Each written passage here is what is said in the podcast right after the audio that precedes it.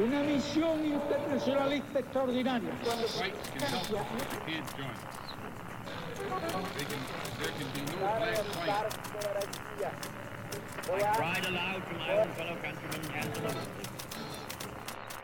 Sua rádio da história.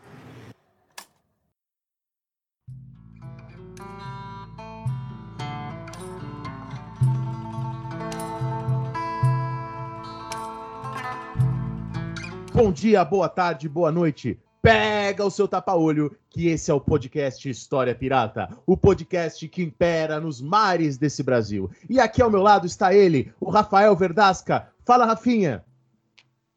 Ah, não, o Rafinha não está aqui nos dias de hoje. Porque, como vocês podem imaginar, quem nos segue no Instagram já sabe, quem segue o Rafinha no Instagram já sabe, a filha do Rafinha nasceu nessa semana. Eu tô feliz pra caramba pelo Rafinha, pela Bruna, companheira do Rafinha, e eles estão chamando a filha do Rafinha de Cecília nas redes sociais. Mas eles não sabem que eu já registrei o nome da menina como Daniele, em homenagem a mim próprio. Então, eventualmente, isso vai gerar um conflito entre nós aqui no futuro nesse podcast. Eventualmente, é, eu saia do podcast por conta disso, ou talvez ele aceite a homenagem que eu fiz para mim mesmo. E, na verdade, aliás, uma outra coisa que eu quero dizer para vocês, ouvintes, é que no futuro, alguns podcasts que virão, a gente vai estar tá falando que a filha do Rafinha ainda vai nascer, tá? É, a gente não tá mentindo, você não está louco, não estamos ainda no multiverso.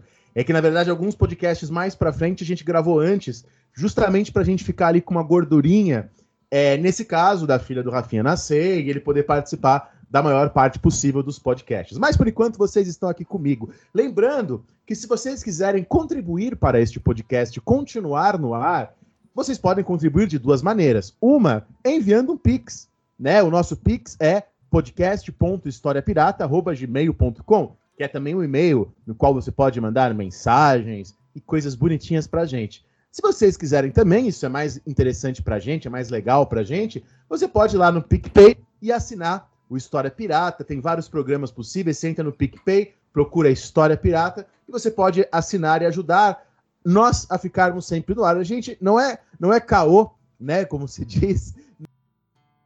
Nós nunca ganhamos um único centavo com esse podcast, né? Tudo isso é para manter no ar, pagar o editor, pagar o servidor e esse tipo de coisa. Mas se não for possível, a gente entende, a situação tá dura, nós estamos desgovernados no Brasil nesse momento.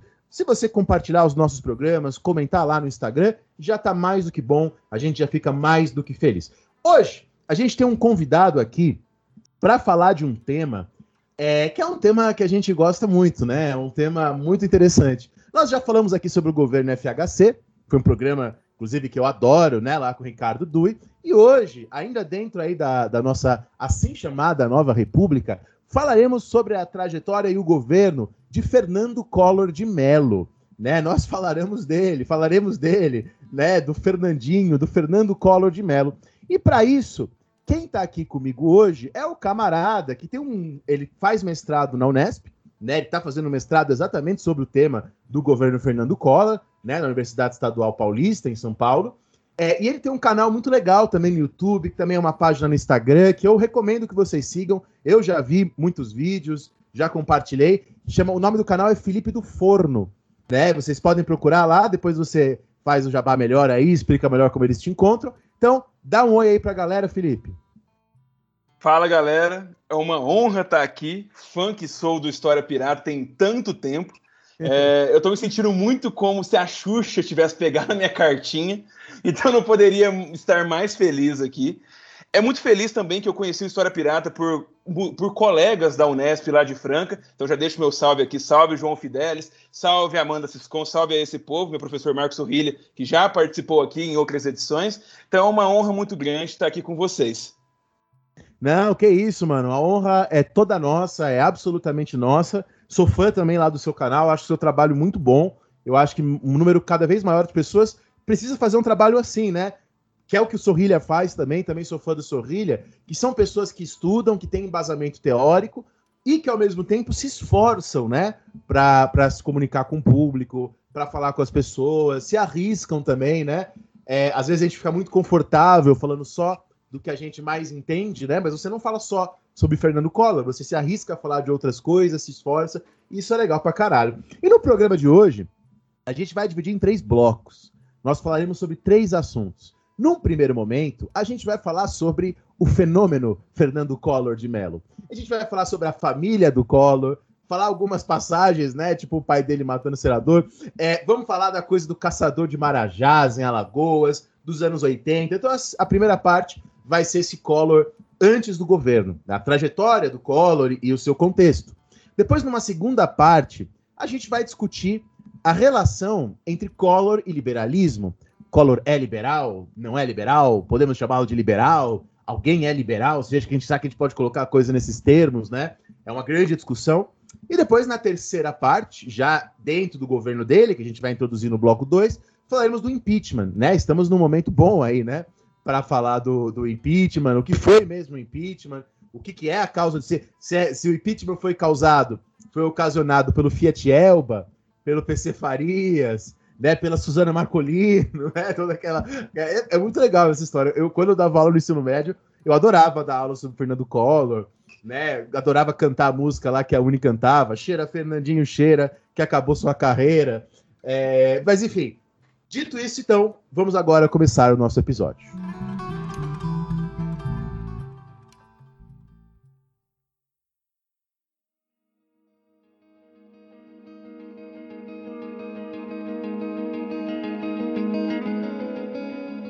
Bom, Felipe, então, aproveitando aqui o começo desse nosso episódio, eu queria perguntar para você sobre, então, o fenômeno Collor. Né? Assim, como é que o Collor chegou ao poder? De onde vem essa história de caçador de marajás? Qual era a relação dele com a ditadura militar? Né? O Collor vai vencer as eleições em 1989, que é um ano maravilhoso, porque é o ano que eu nasci.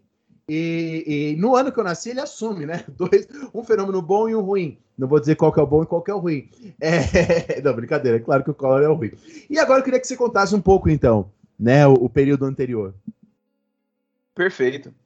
O Collor ele tem uma daquelas histórias bem clássicas da história brasileira, que a gente parece que, que vem de livro em porta de rodoviária, aquela coisa que todo mundo quer saber, aqueles factoides.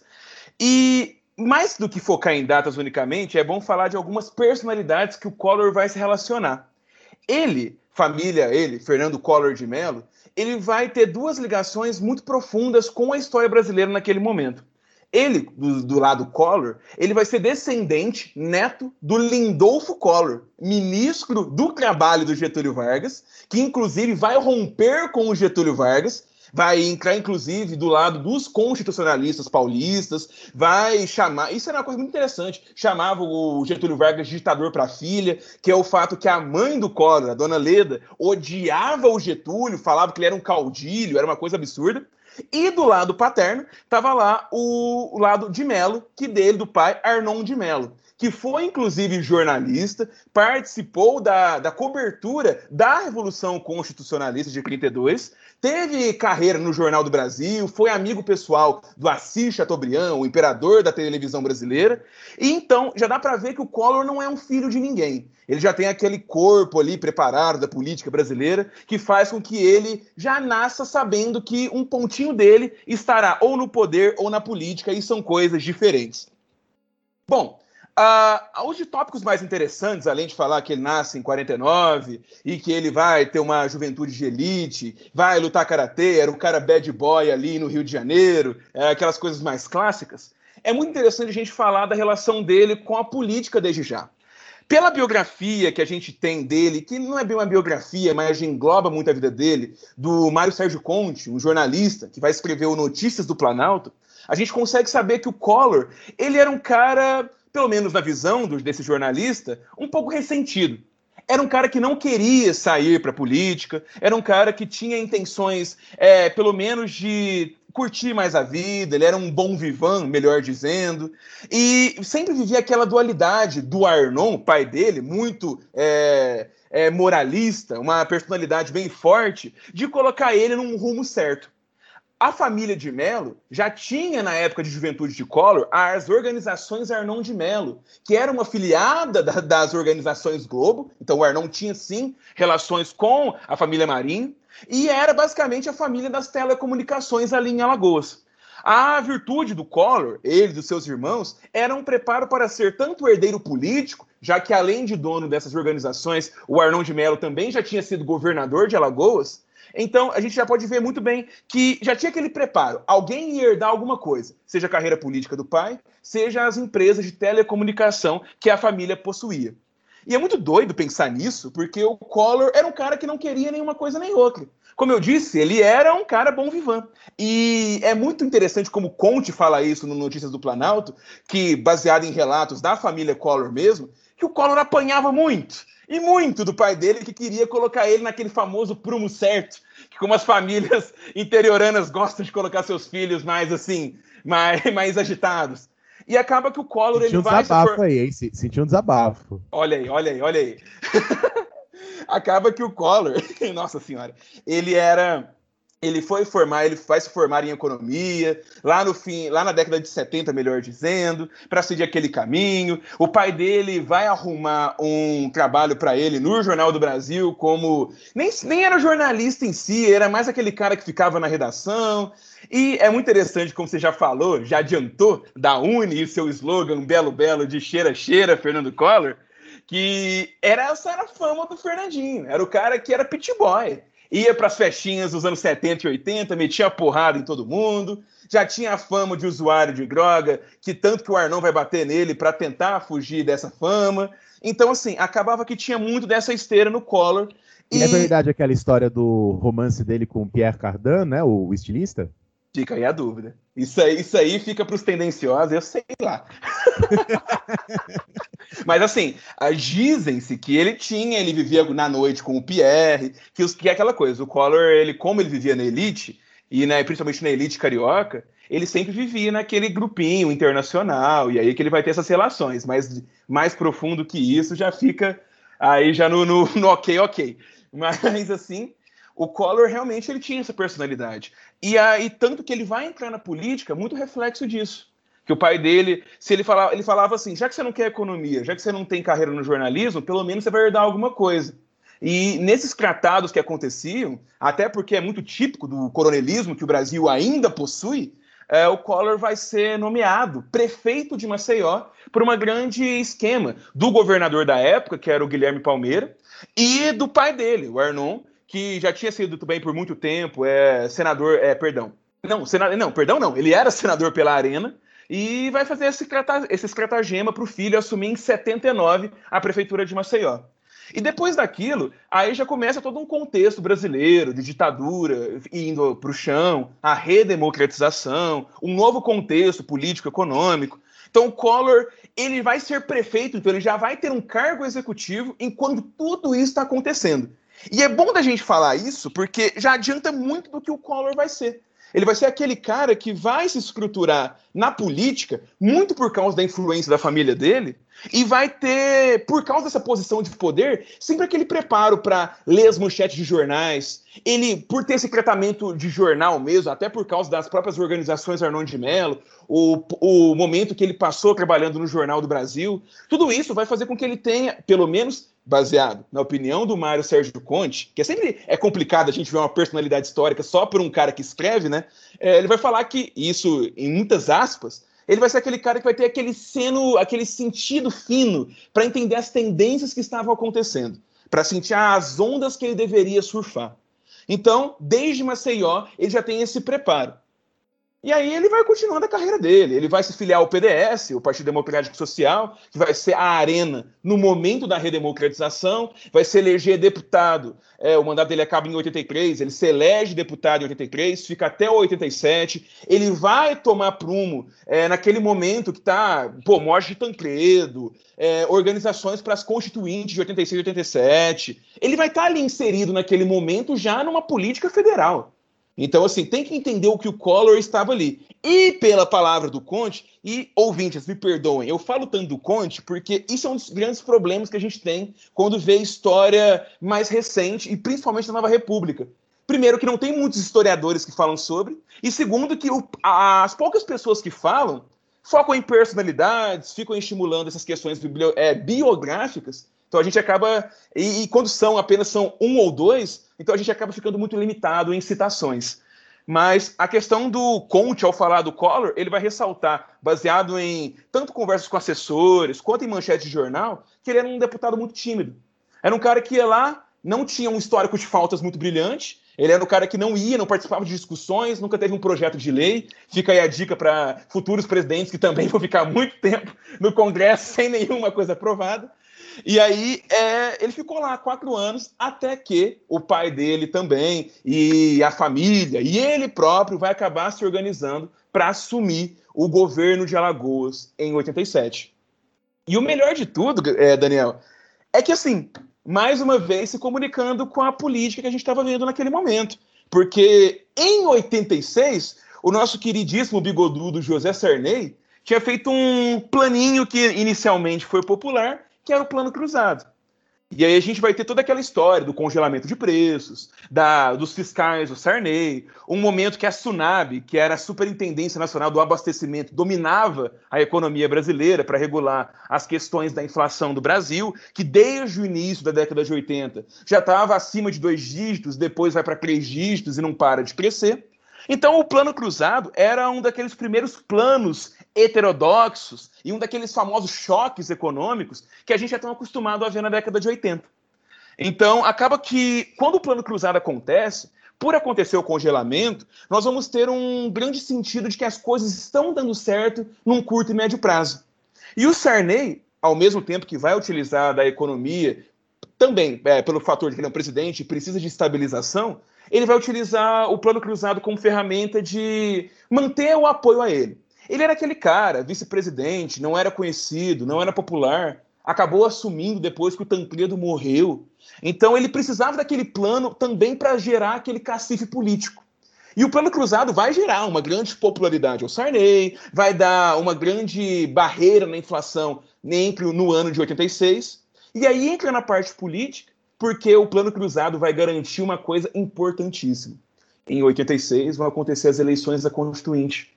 E aí o que, que vai acontecer? O PMDB do Sarney vai eleger 22 dos 23 governos estaduais, que é aquela coisa, mistura as eleições, vamos ter eleições para de governador do estado, vamos ter eleições para deputado e também vamos ter as eleições para constituinte.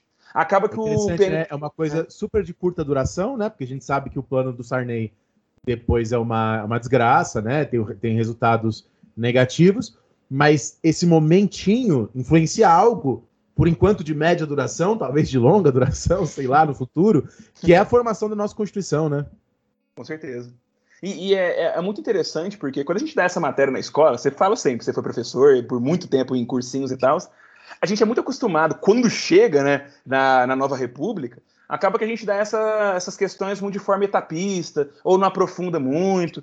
Então, e essa questão do plano cruzado, muito além de conter a inflação, teve um fator crucial para tanto colocar o PMDB na crista da onda para gerir os trabalhos na Constituinte, quanto foi vital para eleger um monte de governadores estaduais de postura governista ao Sarney, e um deles foi justamente o Fernando Collor.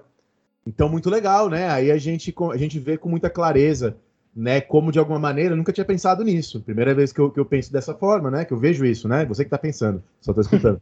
é, a relação entre o plano cruzado e a ascensão do Fernando Collor de Mello, né? Muito interessante mesmo. É, é, aquelas ligações assim que a gente vê e depois fala, uou!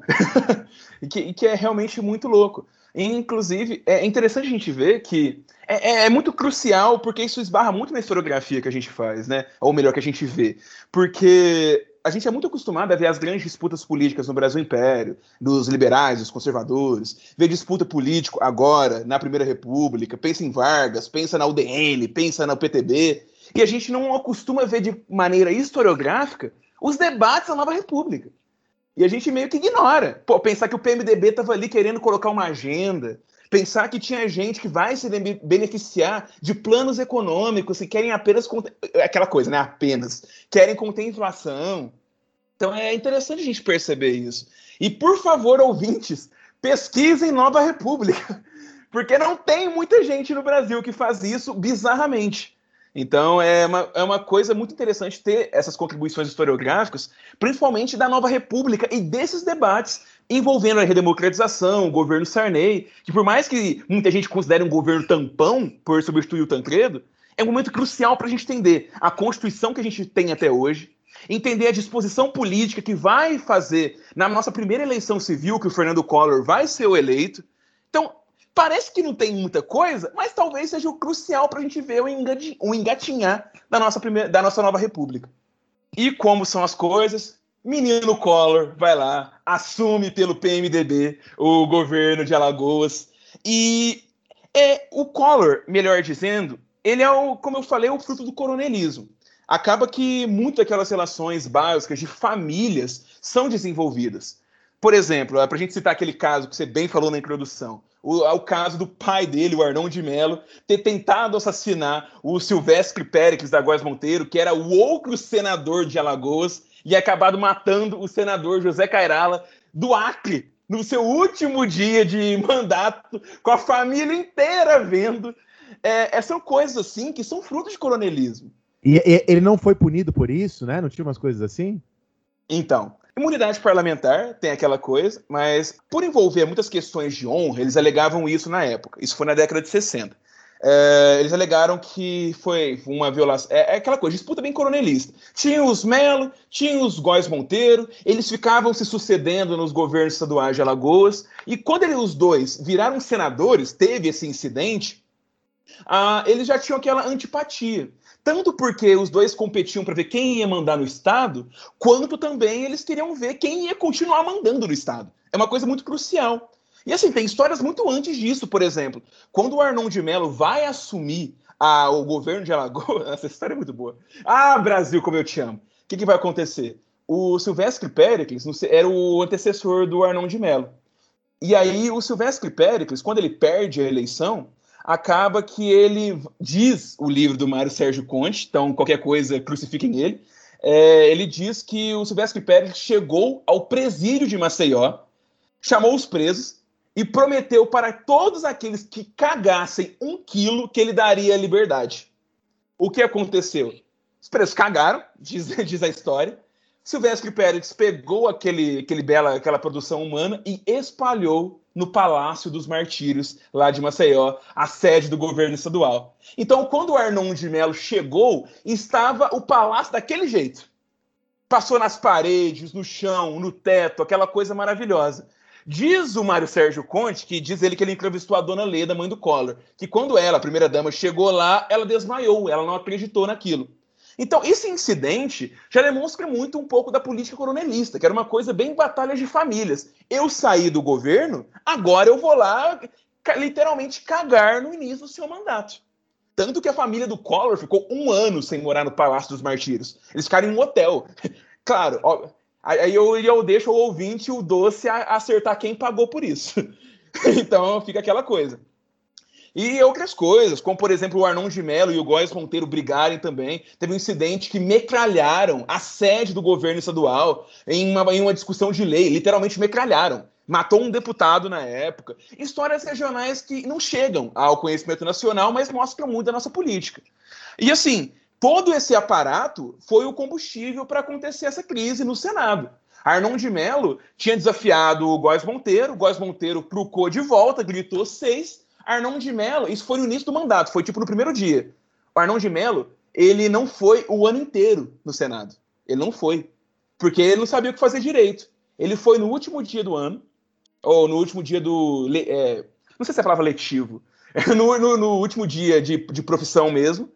Pistola, Diz o Mário Sérgio Conte que foi ele de pistola, foi o irmão mais velho do Collor, é, não lembro qual é o nome dele exatamente, de pistola, Dona Leda de pistola. Dona Leda, lá em Brasília, deixou a pistola cair no estacionamento do Senado, aprenderam a arma dela, chegou lá, seguranças, todo mundo ali sabendo que ia acontecer alguma coisa, começa um bate-boca, Arnon de Mello pede a palavra, sobe na tribuna, saca o 38 e atira o Silvestre Péricles é, abaixa, pega no José Cairala, tadinho. Oh, é absurdo. Filhinho do lado, a mãe dele do lado, a esposa do lado, atirado, já morre ali no Senado. E você perguntou, o que, que vai acontecer? Imunidade parlamentar. É, o Arnon de Mello ele vai ficar preso. É, ele vai ter, eu esqueci o nome da prisão que ele vai ficar em Brasília, fica por seis meses. Aí, quando ele vai realmente ser julgado por isso, inocentado. Então acaba que não vai ter nada em relação a isso. Ele e o Silvestre Péricles vão ficar, inclusive, sendo colegas de Senado por anos. Acho que mais uns seis anos até o Silvestre Péricles morrer. O que, que vai acontecer? Eles só não se falavam, dizem. Não se, só não se cumprimentavam na hora do café. Então, política brasileira, Brasilzão, reforçando preconceitos. Muito legal, nossa, legal pra caralho essa história. Não, não sabia mesmo desses detalhes, né? Como você falou, quando eu dava aula sobre isso no ensino médio, eu costumava não, não dar direito mesmo, porque não dava tempo, porque eu tinha atrasado, sei lá, quando eu estava dando período regencial. Eu lembro que eu ficava semanas no período regencial, e aí os alunos não entendiam, aí, uhum. bom, chegava no final do ano, não tinha tempo para essas coisas que são bastante importantes também. E, enfim, e, como, e aí, como é que foi um pouco do governo dele em Alagoas, né, lá nos anos 80? Então, uh, o Collor, é, muitos, muitos avaliadores, como por exemplo, aí voltamos àquela velha história que não temos muitos historiadores fazendo trabalhos. Então, por exemplo, quem que eu uso na minha pesquisa? Uh, é o cientista político Carlos Mello, que vai fazer uma análise do Collor, inclusive sob a égide do Maquiavel, colocar o Collor como um príncipe maquiavélico, isso é muito interessante a análise que ele faz. E ele vai colocar que o Collor ele era um cara que andava ao sabor da fortuna. Era o cara que, para ter a sua, a sua virtude, melhor dizendo, era o cara que ia lá e aproveitava do que ele via, das manchetes de jornal e coisas do tipo. É uma análise que, assim, a gente que trabalha com história já acha um pouco tendenciosa e falta um pouco de, de sustentação. Mas acaba que é, é uma análise muito biográfica, cheia de adjetivação, então é complicado. Mas diz ele, que é o principal, para a gente ver o tanto que a gente também é escasso de obras do Fernando Collor, é, ele vai citar que o Collor ele vai ser um cara ligeiramente populista, no, populista no sentido de fazer um apelo às massas, de se sustentar mediante ofertas de comida, de emprego e coisas do tipo. Só que ele também, e aí isso cita tanto o Carlos Mello quanto o Mário Sérgio Conte, entre outros analistas que o Collor, que vai falar sobre o Collor, é, que ele vai ter uma perspectiva um, um tanto modernista. Ele é o cara que viveu sempre no Rio de Janeiro, ele tinha um contato internacional, formado em economia, em um momento que a gente, lá na década de 70, que era um momento que estava tendo uma grande renovação de paradigmas. É aquela velha história que a gente vê que a economia está mudando, tem uma nova é, configuração dos empréstimos internacionais que sustentavam o regime militar. A gente vai ter, inclusive, novas políticas dos Estados Unidos, da Inglaterra, que começaram a controlar os juros, começaram a controlar a distribuição do dinheiro para países emergentes, com medo de receber calote. E o Collor, ele estava nesse momento inserido aí. Eu não vou saber ao certo onde ele se formou, mas ele vai ter esse contato, sinceramente, na economia, com essas ideias mais, digamos, ortodoxas, mais liberalizantes. Então, isso já vem desde a formação dele. E acaba que quando ele chegar ao poder em, no governo de Maceió, um governo que ele vai conseguir ter muito mais disposição do que na prefeitura, a missão dele ali é fazer aquele choque de funcionalismo público. Uma coisa que a gente é associado a ver o Collor como caçador de marajás começa em Alagoas, e isso acontece muito porque regionalmente, desde a campanha eleitoral dele para ser governador, ele já prometia: combater o funcionalismo público que era demasiado pago, que não ia trabalhar. E o Collor, ele tem aquele, aquela verne muito de coronel mesmo. É o cara que sobe no palanque e grita. Tem uma passagem no, do Mário Sérgio Conte que ele fala o seguinte, que o Collor vai lá, tá num palanque, ele sobe, tá, tá perto de uma casa, ele sobe no telhado da casa, abre a camisa e fala: "E se tiver alguém aqui que é contra as minhas mudanças, me baleia agora". Então, isso é muito showman. E ele sabia muito bem como manipular isso de acordo com a bibliografia consultada. Então, ele acaba que ele vai fazer esse choque de moralização e é algo que vai, inclusive, repercutir na presidência dele. A moralização sempre ao lado da campanha de modernização. A modernização é ter um governo eficiente. Qual que é o diagnóstico que ele tem?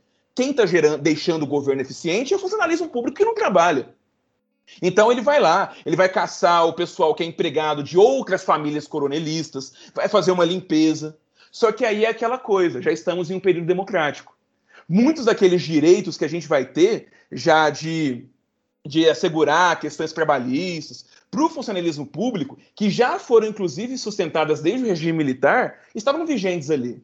Então, quando o Collor é aquele cara caçador de marajás, ele está comprando uma briga. Então, por exemplo, ele vai lá brigar com os ministros do STF, que estava acontecendo uma coisa maluca ali em Alagoas. Como assim o cara é funcionário público e não vai trabalhar? Então, é aquela coisa. Hoje em dia, a gente sabe que realmente, em Alagoas, por diagnósticos de ciência política recente, de comparação de dados, que em Maceió, 50% da população era funcionária pública. E realmente, isso, isso é uma coisa que realmente já temos dados sobre isso, pesquisa sobre isso. E realmente existia muito empreguismo por parte de outras famílias. Até porque em Alagoas a gente vai ter muita questão da cana-de-açúcar, aquela. Vamos pegar o Brudel aí, longas durações ali de, de, de é, privilégios que acontecem no Nordeste brasileiro. Então, acaba que essas, essas questões políticas, conexões, repercutiam também no aparato do Estado. Então, aí vai ter esse choque de moralização, pela visão do Collor, ele vai brigar com os ministros, e aí entra a questão, que aí é algo que o assessor de imprensa dele, o Cláudio Humberto Silva, vai publicar o livro, falando do Collor, inclusive, que vai falar que ele, como assessor, ele tinha que ir lá conversar com o Roberto Marinho, conversar com o Armando Nogueira, que era o chefe de jornalismo da Rede Globo, que ele ia lá nas, nas redações da Veja, ia na, da redação da Isto É, porque ali iria começar a construção da figura do Collor como Marajá. Inclusive, isso é uma questão muito importante, porque pelas produções recentes, de sociólogos, de cientistas políticos, e entre outros, a gente tem aquela visão que o Collor, ele é muito o cara que ele responde aos interesses de uma classe dominante. E a gente acaba ignorando muito o papel dele como construção da própria imagem. Não foi simplesmente a Globo ou a Veja que estampou eles no, na, no Jornal Nacional ou nas capas de revista. O Collor ele agiu ativamente para construir essa imagem também. Pode ser que, de fato, o Collor ele vai estar tá lá atendendo a determinados interesses. A questão é que não pode ignorar o papel dele como o cara que vai se lançar nacionalmente. Então ele já começa a brigar com os ditos marajás, e isso vai ser a semente que vai fazer a campanha presidencial dele e que ele vai conseguir depois, em 89, ser eleito para presidente da República.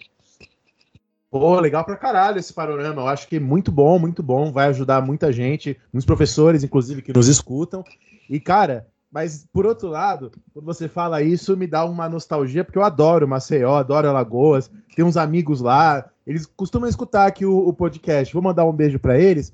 Vamos ver se eles escutaram esse programa, porque aí eles depois me falam. Então, Nath, Marina, Jason, ó, estão é, mandando um beijo aqui. E esse beijo também é para discutir, para descobrir se vocês escutarem esse episódio. Bom, então acho que a gente pode terminar aqui o bloco 1. E agora, a partir disso, a gente pode discutir o bloco 2, falar um pouco sobre a presidência dele e essa questão né, do liberalismo. Porque você sabe que eu lembro, é, antes da eleição do Bolsonaro, é, umas pessoas na internet falando assim: ah, temos que rever o Collor. O Collor não foi tão ruim assim, porque ele abriu os mercados, ele que começou. E, e aí, bom, vamos ver um pouquinho isso agora no segundo bloco.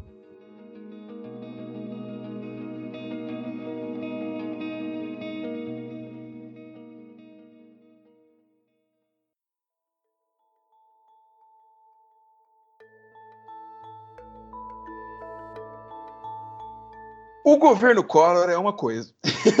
é muito bom para o historiador começar o bloco numa questão vaga, assim. é, é, é, muito realmente interessante, porque tem todos aqueles signos políticos que a gente pode falar que estimulam uma pesquisa mais aprofundada.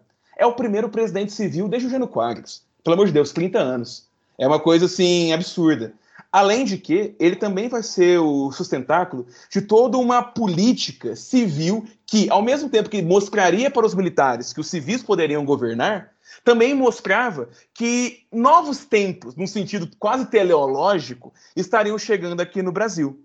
Esse que você falou agora, dessa questão do Collor, ao Bolsonaro aprender muito do Collor, eu fiz um vídeo lá no meu canal, e assim, é uma questão problemática porque, ao mesmo tempo que ele também significa muita coisa, a gente vai ver ao final do governo dele que ele também é uma grande lição. É grande aquela experiência da nova república que a gente tem que ter para avaliar muitos diagnósticos. Não, obviamente, numa perspectiva historicista, que a gente tem que aprender com os erros do passado, mas realmente alguns pilares a gente com certeza pode constatar, porque querendo ou não, a gente ainda está nesses pilares. A gente ainda está com muita semelhança, a gente está sob muitos modelos eleitorais, políticos, constitucionais, que, querendo ou não, estão, são muito semelhantes, para não dizer iguais, aos de 30 anos atrás.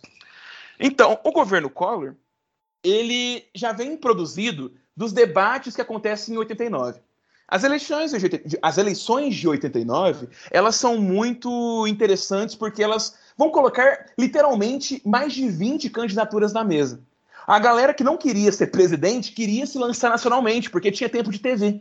Então era um grande, uma grande euforia democrática que a gente vai ter, algo muito bem feito, inclusive, na edição do Jorge Ferreira e da Lucília, que é o Brasil Republicano, o volume 5, que trata da Nova República, que tem lá artigos muito bons falando sobre isso, inclusive. Sobre como, inclusive analisando a perspectiva do horário eleitoral gratuito, da, da jurisprudência e das legislações envolvendo os partidos políticos. Tem muitas análises muito interessantes para a gente ver como tudo condicionou para ser uma eleição muito diversa e diversa, inclusive, em plataformas. A gente vai ter Fernando Collor em uma perspectiva que é avaliada hoje em dia de liberal modernizante.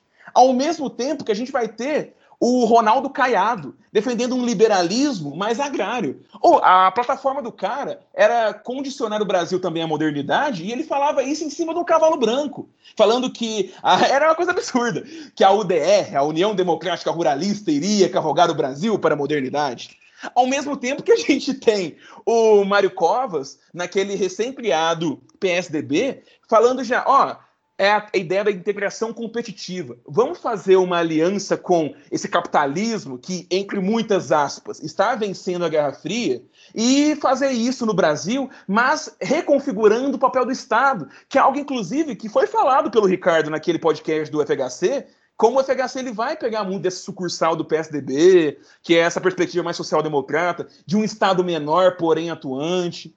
E aí vai, vão ter plataformas de todo que é jeito. Plataformas ainda mais liberalizantes, como do Partido Liberal, que inclusive do Partido Liberal nesse momento era, era assessorado pelo Paulo Guedes. Então você vê que são umas coisas muito boas.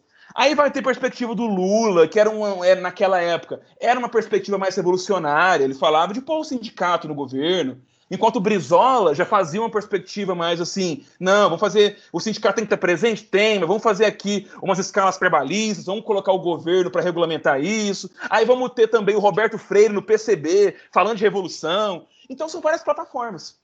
Isso é uma coisa que a gente tem que ter noção.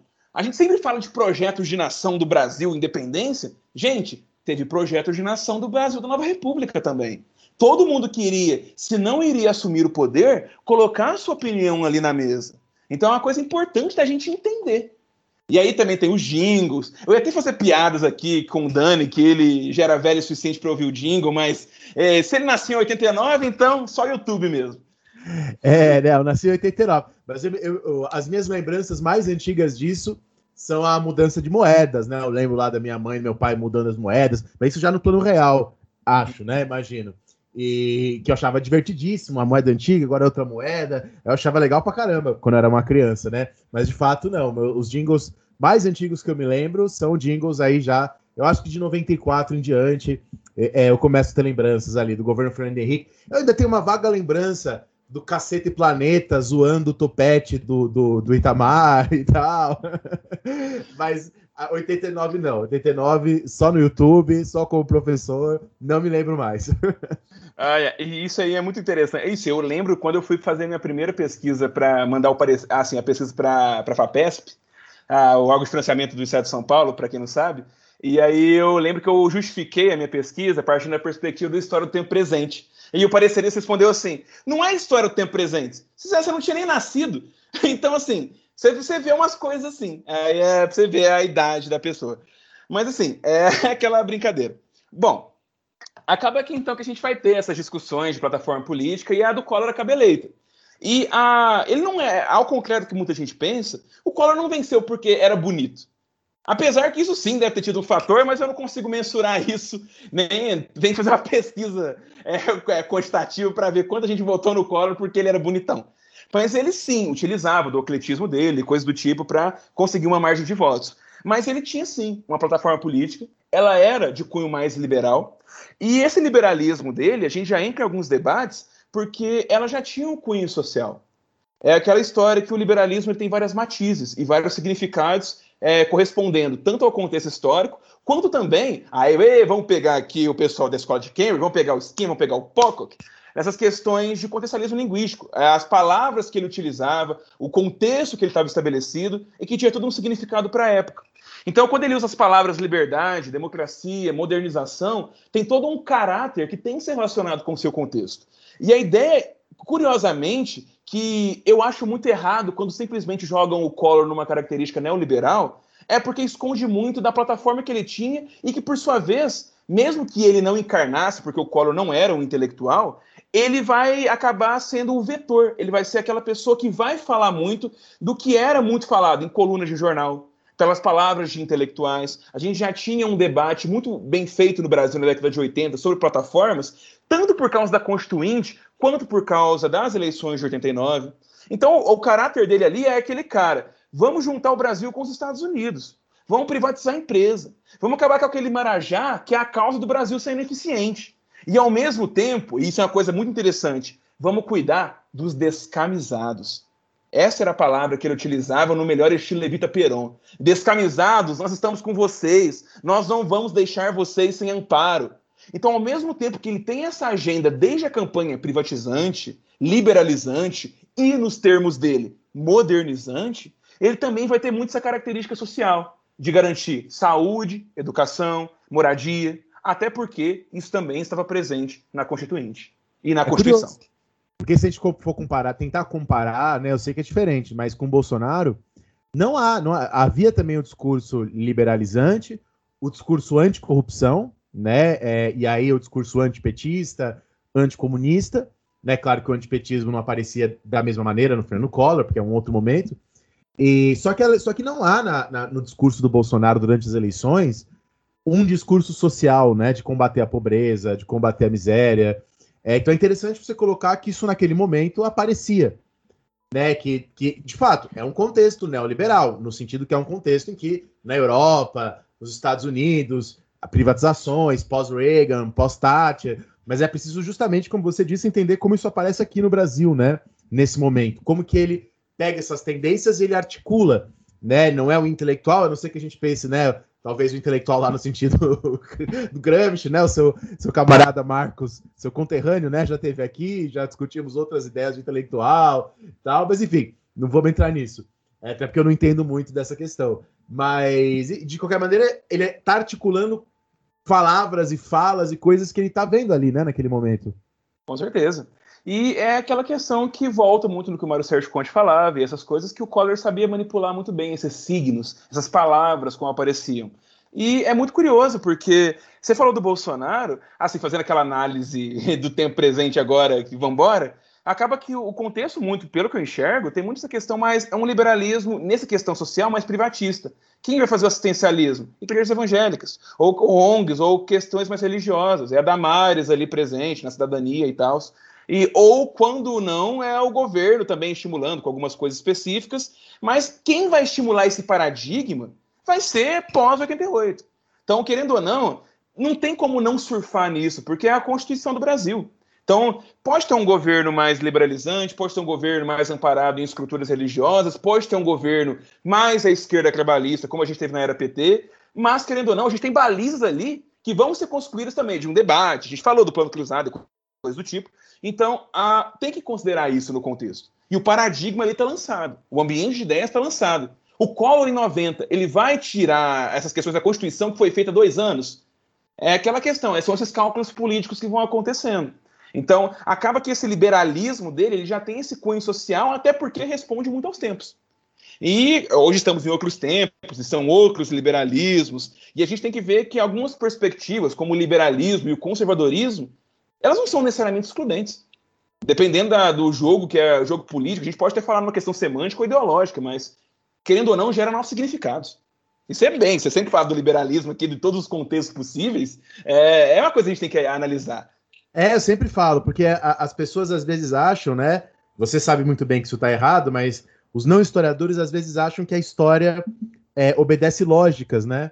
Fala, ó, oh, mas esse ponto do liberalismo e esse ponto do conservadorismo são incompatíveis, Logo, é impossível as duas coisas andarem juntas. E é importante que as pessoas entendam que as pessoas são contraditórias e que coisas contraditórias convivem historicamente. Às vezes até convivem criando coisas novas, às vezes interessantes, às vezes não, né? Como nesse caso. É. Mas, enfim, é, pra, é importante que as pessoas entendam que a história ela não é, por isso que a gente chama esse podcast de história pirata, né? Ela não é linear, lá não obedece a uma lógica intrínseca, uma lógica interior, e que coisas absolutamente contraditórias e antagônicas ao nosso, ao nosso entendimento podem perfeitamente conviver, tá ali, as pessoas aceitarem, por mais absurdo que nos pareça, né? É.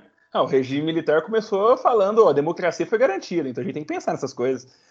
É, e é aquela coisa, o, assim, nossa, a gente nem criou no governo Collor ainda é historiador maldito, mas acaba que essas plataformas, elas são importantes a gente analisar, porque, principalmente no primeiro ano do governo Collor, em 90, isso vai estar muito claro na plataforma dele. Pô, é o cara que quer trazer essa modernização, que quer rever o papel do Estado, que quer combater o funcionalismo público que ele acha que é imoral por fazer um serviço ineficiente. Quando ele vai fazer o discurso de posse dele, em 15 de março de 90, o discurso chama o projeto de reconstrução nacional. Collor foi eleito pelo Partido da Reconstrução Nacional. Então, isso é uma coisa completamente comum. Ele é sempre o cara da reconstrução. Vamos fazer de novo, vamos adequar os novos tempos. Nesse discurso, ele expressamente diz isso. A nossa missão é, é uma coisa que eu até coloco no meu mestrado como Collor ele tem essa abordagem quase teleológica, que tem um sentido dos tempos, abraço para o Fukuyama, que a Guerra Fria foi vencida pelos Estados Unidos, e a gente tem que. E ele coloca isso: a gente não pode perder o bonde da história. O Brasil não pode perder esses novos tempos. Então, as ideias que ele coloca, ele sempre ampara no externo, no universal. Como se agora realmente é muito, é muito timing de queda do muro de Berlim. É uma coisa muito assim, a União Soviética vai dali a pouco, então é muito interessante. E aí é bem, aí é bem neoliberal mesmo, né? Aí é bem o discurso, o Tina, né? O there is no alternative. Não tem alternativa, é isso, esse é o imperativo dos tempos, e qualquer coisa distinta é atrasada, tá errada, é arcaica. Claro, né? O ouvinte deve estar pensando, porra, esse cara foi ele próprio, né? Alguém da ditadura, alguém dos partidos tradicionais, o, né? O, um, família dele vem do Vargas, vem da ditadura, enfim. Mas a gente sabe como as coisas são, né? De novo, a história não obedece essas coerências aí. Com certeza. E assim, é, ele vai fazer aquelas coisas, e é muito interessante como isso vai, essa visão política dele confecciona o ato da política dele. Porque ele vai fazer a estratégia. O Sarney tinha 26 ministérios, Collor vai colocar 12. Ele vai fazer toda uma reformulação estrutural da, da, dos ministérios, vai falar que ele não vai negociar com o Congresso, porque ó, isso, é muito, isso é muito sintomático. Pô, primeiro governo civil, não vai negociar com o parlamento democraticamente eleito, que isso? E é muito curioso que o Sérgio Abranches vai fazer a tese do presidencialismo de coalizão em 89, um ano antes do Collor tomar posse, naquele diagnóstico. Ó, o Brasil ele funciona desse jeito. Temos desigualdades demais. Para você fazer um governo republicano aqui, pela estrutura eleitoral que a gente tem, você tem que fazer negociações políticas, sim. Não tem como você fazer uma, uma imperatividade dessa forma. O que o Collor escolhe fazer, uma imperatividade. Não à toa, o Bolívar Lamounier, vai, que é um cientista político também, que vai escrever muito nesse momento de transição, a obra clássica dele, que eu recomendo para qualquer um que queira pesquisar esse momento, é o de Geisel a Collor, O Balanço da Transição, um livro sensacional. Ele vai falar que nesse momento a gente tem uma, uma ditadura romana que é aquela história. Inflação do Brasil, que a gente tem que salientar sempre, estava quase 2 mil por cento, quatro dígitos. O Collor ele tem ideias modernizantes. O que, que vai acontecer? Ele vai colocar um plano, vai tentar estabelecer isso de forma imperativa, como medida provisória e decretos-lei. E como naquele momento era o primeiro presidente civil a fazer essas, essas, manipulações legislativas, ele vai fazer uma coisa muito interessante, que ainda não tinha um mecanismo para barrar isso ele faz a medida provisória. Aí o Congresso não aprova, está tendo negociação ainda. O que, que, vai acontecer? O Collor vai lá, redita por mais 90 dias. Então ele basicamente governa por decreto. E quem governava por decreto alguns anos antes? Então ficava muito nessa questão. Isso vai dar muita crítica, porque além do fato dele não fazer essas negociações, o Collor, do partido nanico que ele era, o PRN, recém-fundado, ele não vai fazer negociação política de fato, ele vai tentar fazer algum um meio de campo com o PSDB, falando assim de partidos médios, mas ele vai acabar tendo uma base de partidos, outros partidos nanicos, envolvidos com questões trabalhistas, envolvidos com questões cristãs. Então, acaba que ele não tem nem 30 deputados. Em um congresso que naquela época já era quase 500 pessoas. Então, acaba que ele realmente, ao se negar a negociar, ele estava fazendo aquele cálculo: ó, oh, eu vou fazer desse jeito o que vai acontecer? Não acontece do jeito que ele espera. Porque não tem essa negociação. em determinado momento, as medidas profissórias, de fato, algumas vão passar. Porque tem aquele caráter de ditadura romana mesmo. Ó, oh, inflação. A gente confia no plano Collor, por exemplo, que é o plano de estabilização que ele vai fazer já no dia seguinte à posse, em 16 de março. E aí tem aquela questão do confisco das poupanças, tem a questão de mais congelamento, um choque heterodoxo para deixar a direita indignada, a esquerda perplexa, como ele falava. Então, vai ter essas questões. E aí, algumas dessas coisas passam. Só que aí vai com o tempo, o Congresso fala: é sério? Você não vai negociar com a gente? E aí fica essas questões. Como é que um presidente civil vai terminar um ano ou mesmo fazer um governo inteiro com base em medida provisória? É complicado. E aí, para quem quiser pensar no caráter do Bolsonaro, vale a mesma questão. Porque o presidencialismo de coalizão ainda está aí. Você precisa realmente fazer política, não pode demonizar a política e também vamos combinar que isso não quer dizer que você também não possa mudar algumas coisas, porque o pessoal adora falar que ah, fazer política é baixar a cabeça para os corruptos. Não, não, necessariamente.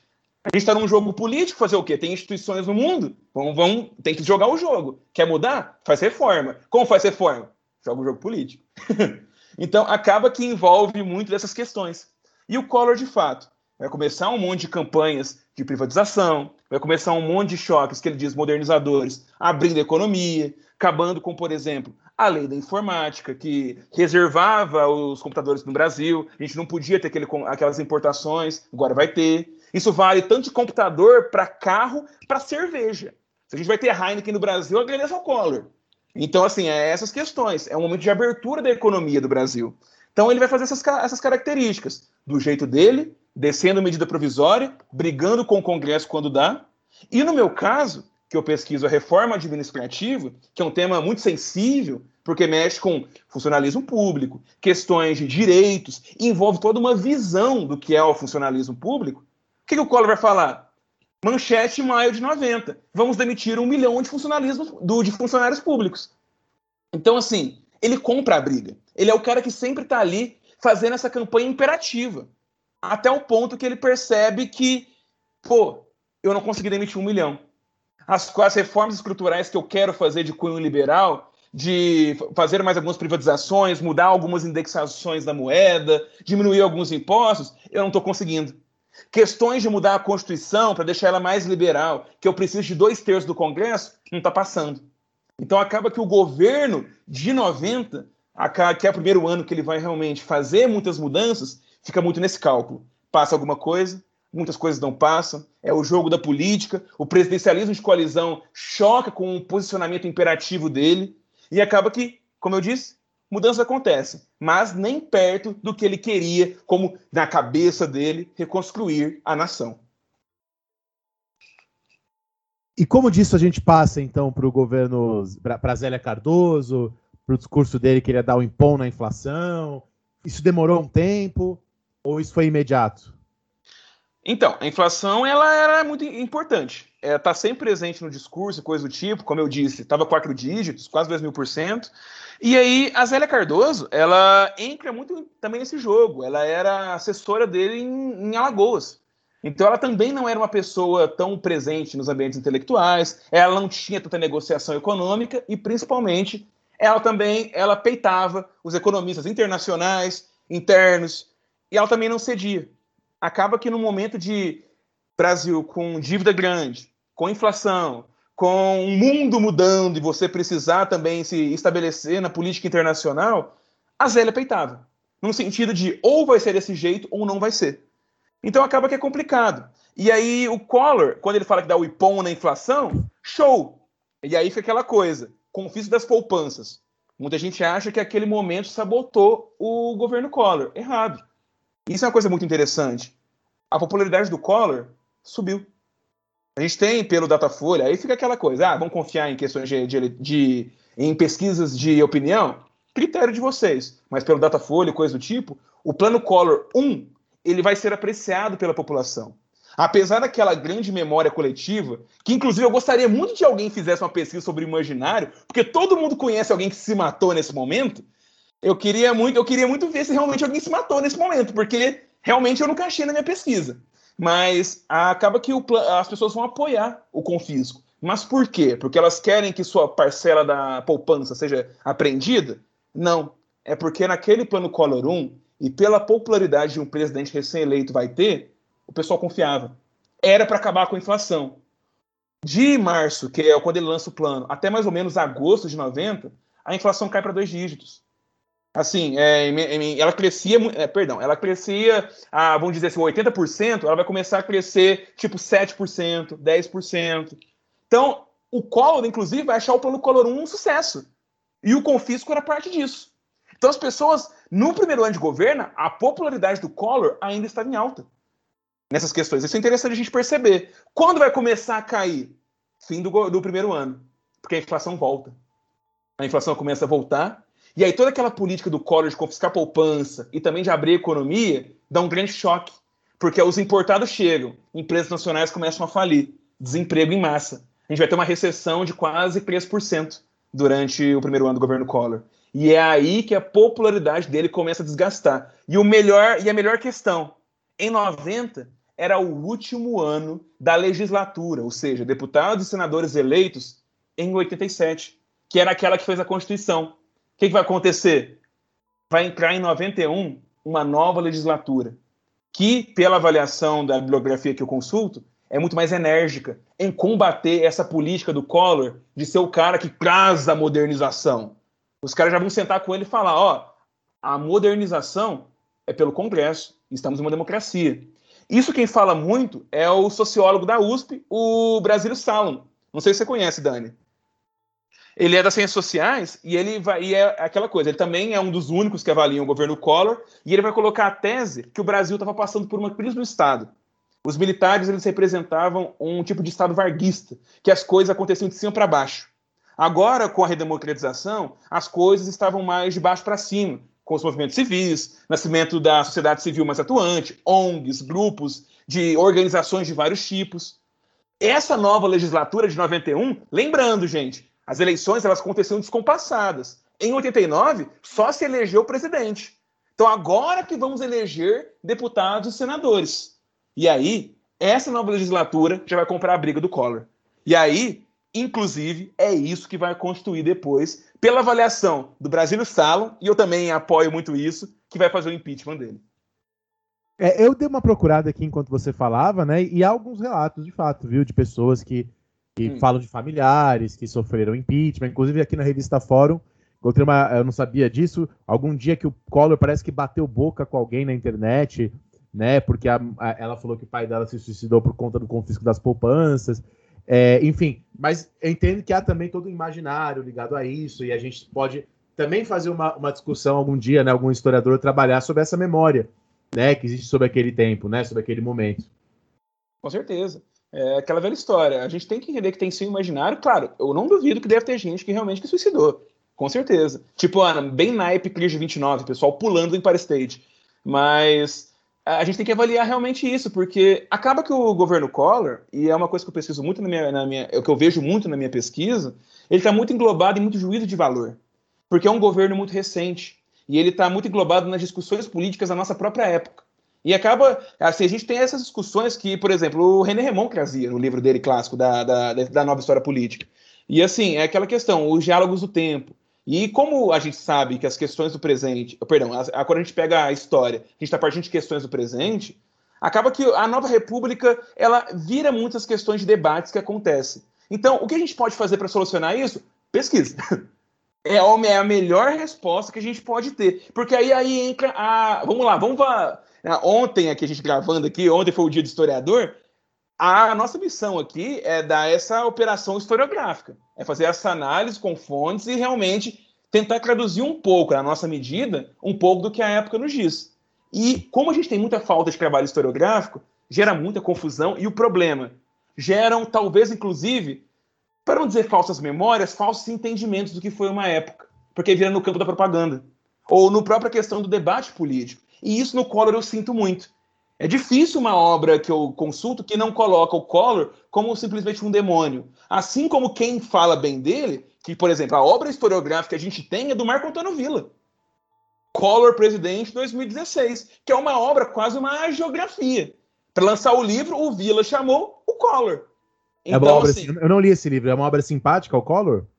Assim, ele tenta fazer aquela vamos lá, entre muitas aspas, neutralidade, mas assim, é uma obra muito descritiva, factual e que limpa muita barra. Ele faz questão de ressaltar no fim do livro, por exemplo, que o Collor ele foi absolvido do impeachment. E ele limpa muita barra dele, sim. Isso acontece muito, isso me incomoda. Tanto que eu evito muito usar, assim, eu problematizo, mas eu evito usar ele como bibliografia sem ser consultado, porque é realmente muito simpática. Mas, infelizmente, é a obra historiográfica de grande mídia que a gente tem.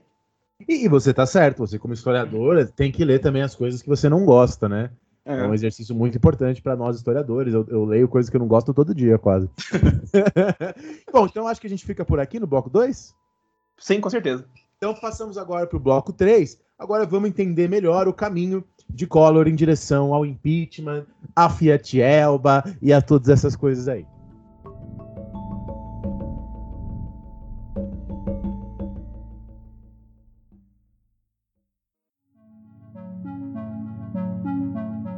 Ei, impeachment. Nossa, eu, eu, lembro muito que eu cresci é, muito já com esse sentimento. Pô, eu, eu sou de 97. Eu acabei indo pra escola, já assim, pô, FHC presidente, essas coisas, e eu lembro que era uma coisa muito estimulada, ainda era muito vivo, essa ideia dos caras pintadas, a ideia da mobilização civil para tirar o Collor. Eu lembro da minha mãe falar que ela ia em protesto fora Collor. E aqui no interior do, do Triângulo Mineiro. Então, assim, é uma coisa assim, interessante que chama atenção. E o impeachment, ele acaba sendo a marca principal do Collor. Tanto que muita gente ignora o papel do liberalismo dele, as avaliações de liberalismo social que ele vai ter, as reformas que ele vai ter, as tentativas, o modo de governar dele para focar no impeachment. E quando a gente fala focar em, impeachment, a gente foca em crime. Foca no esquema PC Farias, foca em corrupção. E eu acho isso uma produção muito jornalística, descritiva e que pouco nos diz. Porque acaba sendo realmente factual. E é, acaba que a gente perde muito do retrato e, principalmente, como o impeachment, e aí, abraços para o Marcos Sorrilli, meu professor, que ensinou o impeachment como algo produzido já na, na, no contexto da Revolução Americana, que tinha também sua ligação com os processos da Revolução Gloriosa, e vamos lá. É, o impeachment, ele é um processo político. Por mais que ele responda a crimes que o Congresso, o Parlamento, vai achar, e também se baseia em fontes e investigações, querendo ou não, é um processo político. Porque quem vai votar no fim são os políticos. É uma coisa regida pelas instituições. Então, é, é a, por mais que nós temos crime, dependendo das instituições, dependendo do apoio que você vai ter, você não sofre o impeachment. E acho que isso é bem acostumado. Vamos lá. Olha o contexto que nós estamos. Não sei nem, eu acho que o, o Bolsonaro tem o quê? Mais de 200 pedidos de impeachment? Tem um negócio desse. Então, assim, daí, se você tiver a, o apoio de quem é a maioria da Câmara ou coisa do tipo, o processo não é sequer aberto. Então a gente tem que ter essa noção que sim, o impeachment é um processo político. Vi de Collor, vi de Dilma. Então tem que ter essas noções. Mas no caso do Collor, acaba que o impeachment é em 92. A política dele de 91 a 92 acaba não sendo muito diferente da política que ele faz em 90. A gente tem aquela ideia, ah, o Collor viu que não estava passando algumas coisas, ele vai fazer uma correção. Não necessariamente. Ele vai fazer, ele vai continuar muito nos imperativos dele. Por mais que vai ter uma nova legislatura, ele vai discursar para ela, vai falar: não, vai ser diferente. Agora a gente vai fazer aliança, vai ser tudo bonito. Em 91 não fez. E em 91 é uma coisa que o Brasil Salom fala muito, que é o momento da afirmação do legislativo. É o momento que PMDB, PSDB PT começam a se unir em torno de uma agenda que corria desde os anos 80 na Constituinte, que era um portfólio democratizante. Democratizante no sentido que o Congresso tem que ditar as normas porque eles são representantes do povo também. Então, não que ditar, mas eles têm que ter naquela, nos três poderes, eles não podem ser ignorados. E era uma coisa que o Collor estava fazendo, tendo uma grande subleva, é, não sei a palavra, mas vamos lá, uma grande preponderância, melhor dizendo, do executivo. Então a gente tem que ver como essa nova legislatura vai atuar e ela atua combatendo. Não à toa, a gente vai ter uma plataforma do deputado na época, Nelson Jobim, do PMDB, que vai querer barrar essa questão da reedição das medidas provisórias. Então era a principal ferramenta do Collor fazer política. Então, o que, que, o Collor vai fazer? Ele negocia, ele faz discurso na TV, ele escreve coluna em jornal, ele faz o, o diabo para tentar convencer que ele ia fazer política. Ele faz tudo, menos fazer política. Ele não vai lá e senta, ele não faz os líderes do partido dele, que são os nanicos, falar com a liderança do PSDB, do PMDB. Ele não faz reformas ministeriais, ele continua com os 12. E é algo que eu tenho que salientar: os 12 que ele coloca não eram políticos, porque tinha esse discurso política igual à corrupção. E como ele, ele quer fazer um jogo moral, combatendo Era, funcionário. era o Ministério dos Notáveis, uma coisa assim, não é? Sim, sim. Vai ter, nossa, é aquela coisa, ah, a galera só ilíbada, é embaixador, é... Pô, o Zico vira ministro, secretário do esporte na, na administração do Collor. Então, assim, é uma galera que vai, e vambora. É, é, não tem corrupção, não tem ligação política. Por quê? Porque serviço público, funcionário público. Público é igual a atraso, é igual a ineficiência. E o Collor, ele deixa isso muito claro na plataforma política de 89, nos discursos de 90, nas entrevistas da imprensa de 90, 91 e vai. Então ele não faz esse aceno. E é muito interessante porque em 91 ele faz o chamado projetão. O que é o projetão? É o projeto de reconstrução nacional, de novo, que não é o discurso, é um projeto que tinha 60 projetos de lei, 10 emendas constitucionais, um monte de decreto, que tudo que ele não fez em 90, por causa do choque com o Congresso, ele ia fazer agora. Não passou nada. Não passou nada. E é muito interessante o que ele vai fazer depois. O emendão. Mesma coisa, 91. O que, que é o emendão? Pega as emendas constitucionais do projetão que não passaram, vamos tentar passar só elas. Não passa. E é muito doido que ele vai com esse discurso e ele não para. Em 91 ele não consegue passar quase nada. Quase nada. E o que, vai acontecer? Em 92 ele vem, sem fazer reforma, sem fazer mudança da política dele, já queimado. Zélia sai em 91, porque já tá queimada. Entra o Marcílio, que era um cara muito mais afável ao FMI, às políticas de correção de inflação, a fazer uma negociação da dívida, essas coisas. E o Collor teima em continuar fazendo a questão da política dele imperativa. Em 92, e aí, para piorar, o Collor, como eu falei, ele tinha essa questão do liberalismo social, que em 89 ainda estava muito ainda no naipe do, de jornal, do momento da Constituição. Só que em 90, ele vai acabar ficando amigo de um carinha que agora, finalmente, que merece um respeito de verdade, que é o José Guilherme Melchior, que é um grande teórico do liberalismo social à brasileira, que ele vai fazer grandes arranjos do liberalismo pelo mundo também, ele vai fazer uns grandes compêndios do liberalismo antigo e moderno dele, que é um bom livro, por mais que ele não seja historiador, é um bom livro, e ele vai fazer o discurso do Collor de posse, que é o projeto de reconstrução nacional, o Melchior que escreve. E aí, em 92, o Melchior morre em 91. O Melchior ele era aquele interlocutor intelectual do Collor, ele conversava com ele para dar aquela tônica na retórica do Collor de, ó, eu vou fazer a minha modernização, a minha privatização, mas vai ter esse amparo social também. Em 91, o Melchior morre.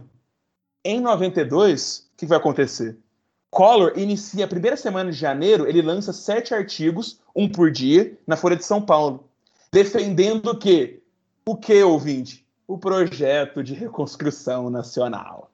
De novo, mais sete artigos. Vai sustentar o mesmo de sempre, a mesma retórica. É sempre retórica.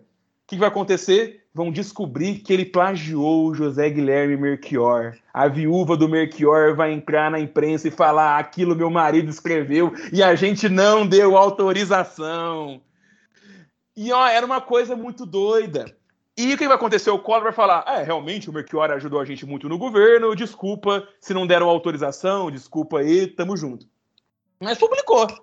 Publicou o, a cópia do Melchior. E o melhor é que em 92, o Collor ele se convenceu que a falta de poli as faltas de mudança que estavam acontecendo, e isso quem diz é tanto o Brasílio Salo, é o Carlos Melo também na obra dele, é o Marco Antônio Villa também, que vai falar que ele vai se convencer que o que falta nele para as reformas passarem, é, e aí já começam outras reformas estruturantes, tributária, a reforma do Estado, que englobava muita coisa, de do Estado ficar mais diminuto na cabeça do cidadão, essas, essa, a mais privatizações, reforma administrativa que não deu certo também. Ele acha que é falta de apoio popular. Por isso que ele faz os artigos na imprensa. Ele vai começar a fazer muito frequentemente discursos na TV no domingo. Vai fazer campanha, ele vai ficar, ele vai falar com o Silvio Santos, ele vai falar para veicular as reformas do presidente que ele falava. Ele vai, inclusive, falar assim: a falta que eu tenho é, não é, é uma falta programática. Ele queria fundar um novo partido, Daniel. O partido. Basicamente, em resumo, ele tenta pular as instituições, né? Basicamente. O governo sem as instituições. Basicamente. Não, e o melhor, o partido que ele quer fundar? O Partido do Social Liberalismo. Sigla PSOL. É, Isso eu não sabia, não. Que legal. Era para ser em 92, ele queria lançar, não foi para frente. E, é, e é isso aí, nessa, usando os termos do Melchior, né? Não que ele fosse um mercosista, né? É. que isso, isso, não existiu, né? Eu sei que não, mas é, é... mas nesses termos, né? Porque a gente, eu já li o Melchior, é claro que tem um milhão de críticas ao Melchior, mas é uma obra muito importante. Ela nos ensina muito, ele era muito erudito mesmo. E, e de fato, o Melchior tem essa ênfase num liberalismo social à brasileira, né? Com certeza.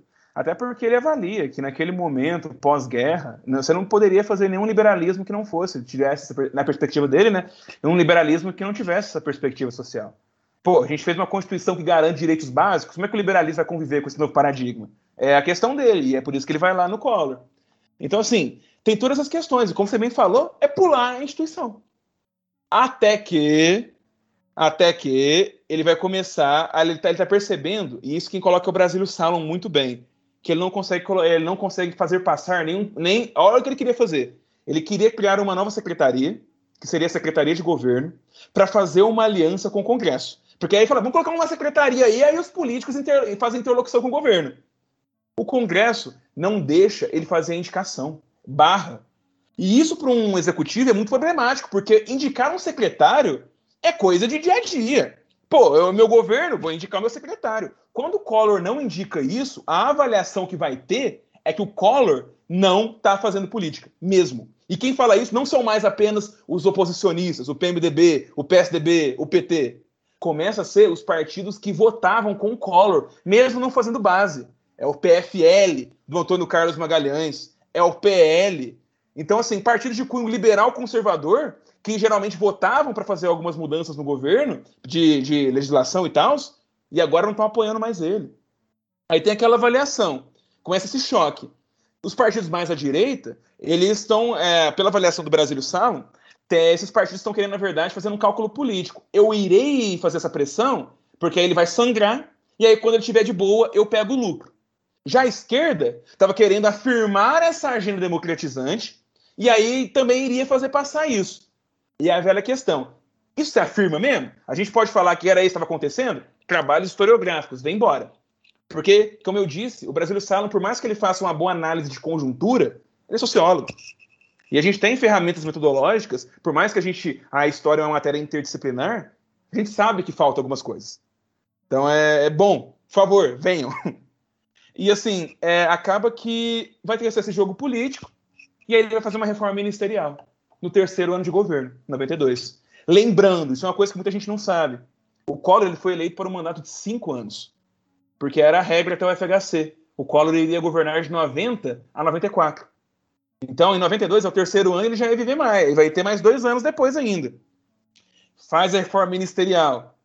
Isso é muito bom. Ele faz a reforma ministerial, aumenta os ministérios, coloca apenas dois partidos, não, perdão, dois políticos nos ministérios do mesmo partido, o PFL.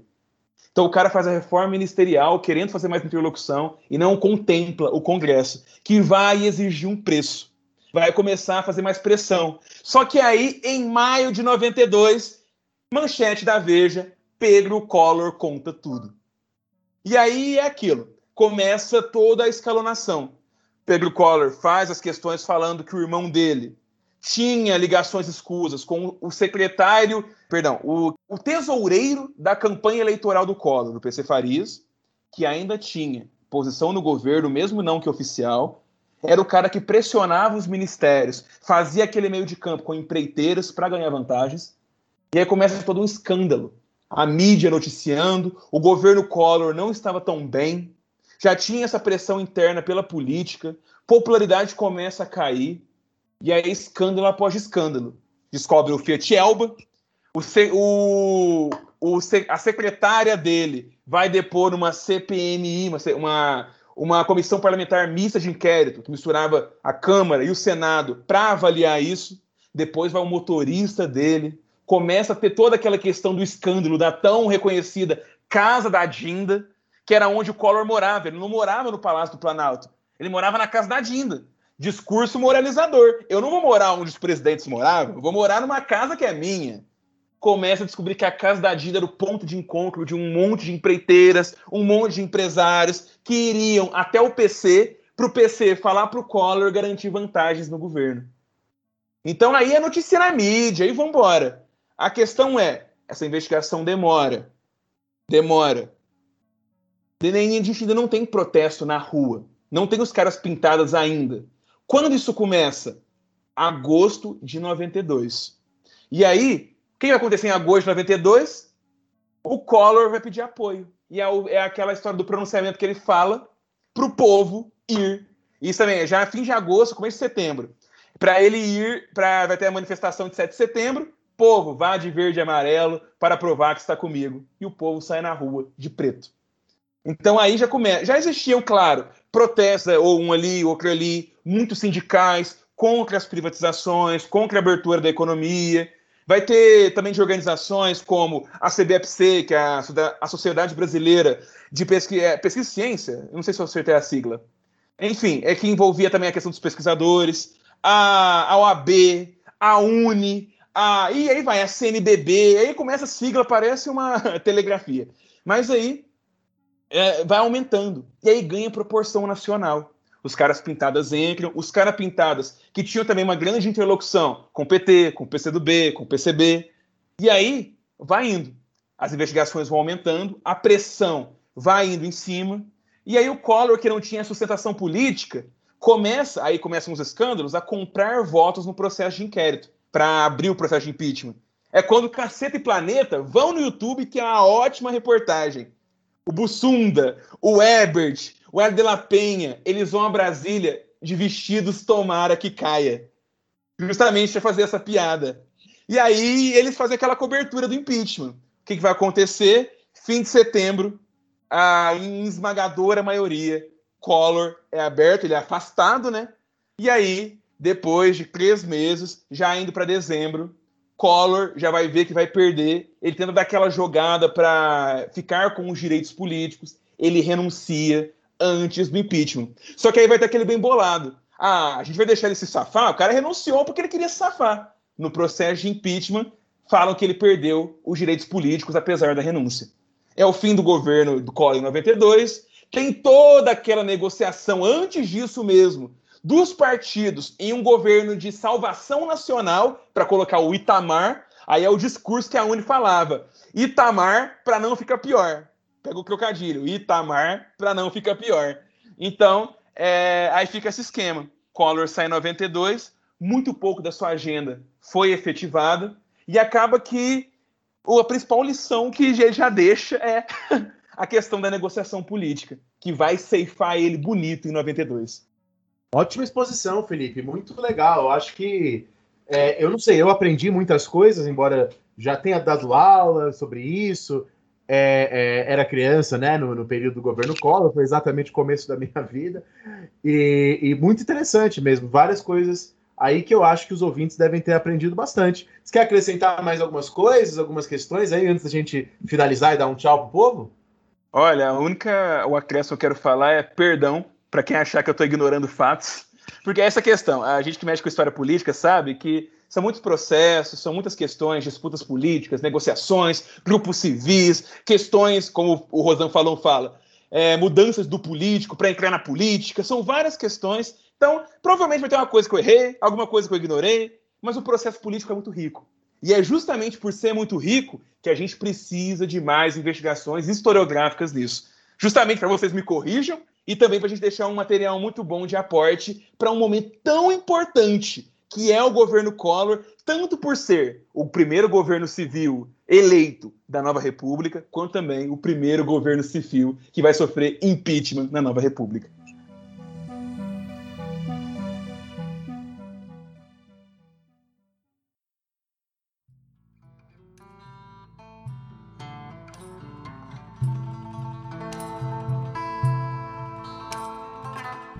Se o ouvinte quiser, de fato, acrescentar alguma coisa, comentar alguma coisa, lembrar alguma coisa, os ouvintes podem ir lá no nosso Instagram, Instagram aberto, vai lá na, na página do post de hoje, Hoje tem lá no nosso Instagram post do programa de hoje. Curte o post de hoje, compartilha o post de hoje, segue o Felipe do Forno, que vai estar lá marcado, e comenta, sempre com educação, evidentemente, senão a gente vai deletar. Mas com educação, pode falar qualquer coisa, comenta, manda lá, fala. E é claro, Felipe, isso aqui é um podcast, não é um artigo científico. A gente não tem a obrigação de falar tudo até porque se a gente fosse falar tudo, ficaríamos muitas e muitas horas, né? A nossa ideia é aqui exatamente, no caso do programa de hoje, oferecer uma síntese, mas não apenas uma síntese, né? Um, um aspecto, um ponto de vista, né? O, o, aquele teórico da história, né? O Ankersmith fala que os historiadores trabalham com aspectos da história, né? Então, hoje nós vimos uma leitura, né, do governo Collor, um aspecto do governo Collor. De maneira alguma, o nosso objetivo foi falar sobre tudo, até porque aí o, o, o, podcast não seria um podcast, seria um audiobook, né? que duraria várias horas. Então é isso, Felipe. Obrigado. Gostei muito. As portas estão abertas, as portas deste convés estão abertas para que você volte outras vezes. Depois, quando você já tiver defendido o seu mestrado, você volta de novo para a gente discutir outros aspectos que você já tiver descoberto, né? É, no decorrer das suas pesquisas, da documentação. E é isso. Espero que vocês tenham gostado. Um grande abraço e até a próxima.